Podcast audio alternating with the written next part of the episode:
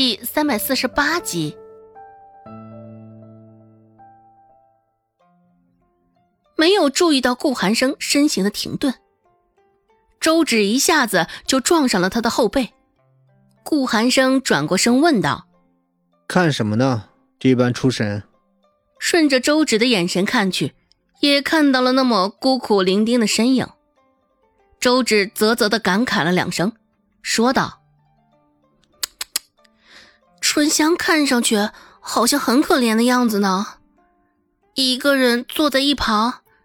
这杏花村好像真的如他自己所说的那般很不好过呢。”顾寒生很是莫名其妙。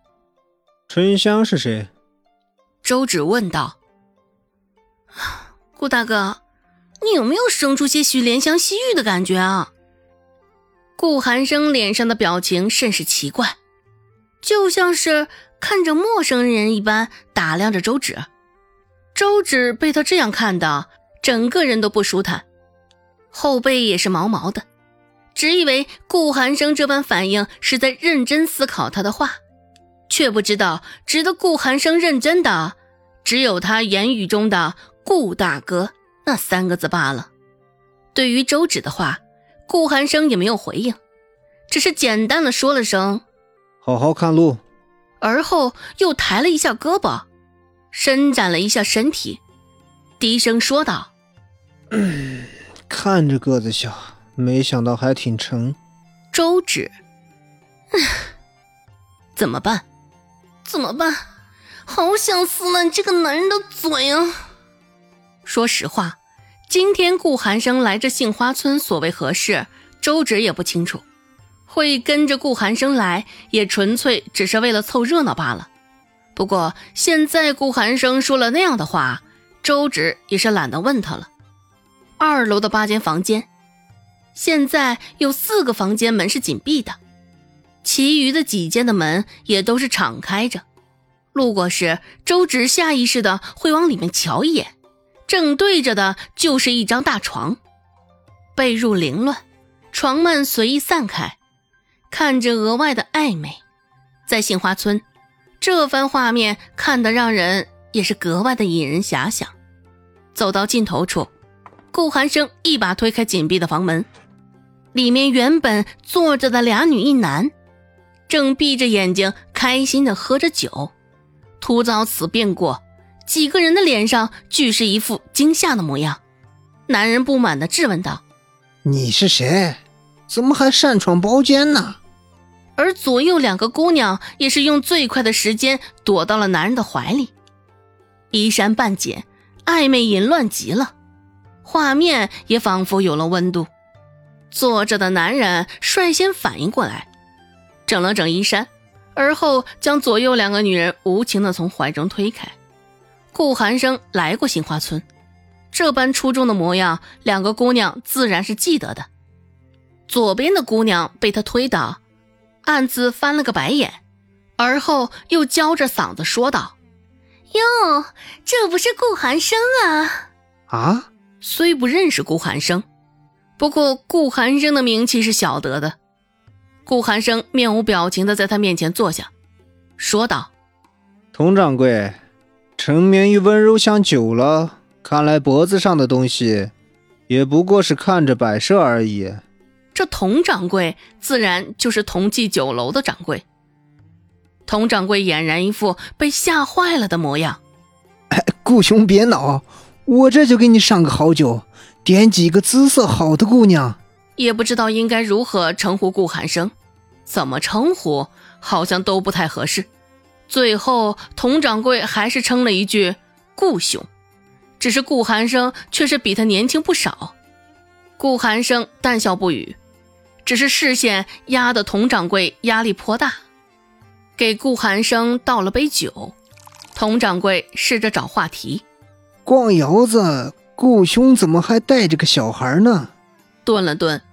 佟掌柜又恍然大悟的姿态说道：“顾兄，竟然喜好小孩这口，果然是个识货人，口味也是更为独到啊。”被称作小孩的自然是周芷了。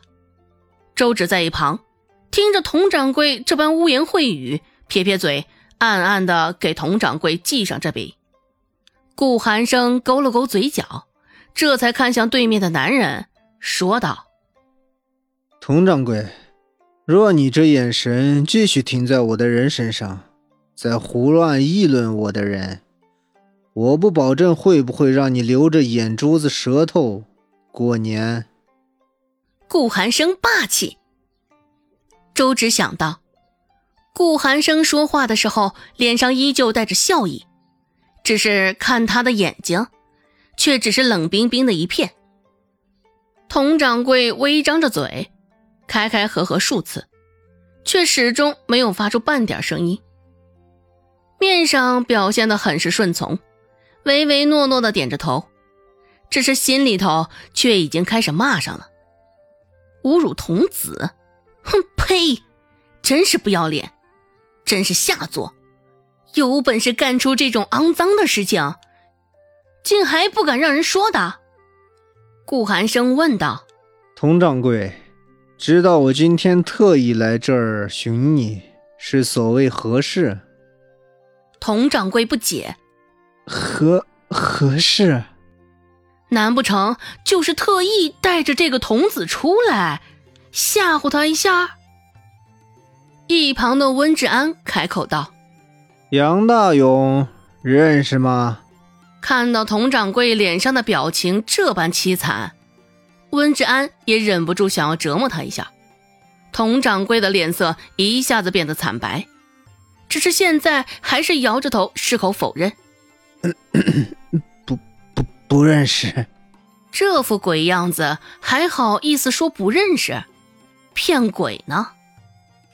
顾寒生说道：“佟掌柜，你可得说实话，不讲实话可是会挨揍的。”说罢，一旁的蔡贺掐了掐关节，咯咯咯，关节被他掐得直响。蔡贺的拳头。能有佟掌柜半张脸那么大？若是一拳头揍上去，认认识？你你想怎样？佟掌柜凄凄哀哀的开口，这下也得不得不承认了。顾寒生一脸苦恼的说道：“哎，自从杨大勇受了你的指使，去致远酒楼闹事后，致远酒楼的生意就大不如从前了。”这中间损失的利益，自然是得问你要了。佟掌柜看了一眼蔡贺的拳头，忍痛问道：“ 你想要多少？”顾寒生笑着回应道：“佟掌柜也是痛快人，一口价五十两银子，隔日便派人去你酒楼取钱。”本集播讲完毕，感谢您的收听。感兴趣，别忘了加个关注，我在下集等你哦。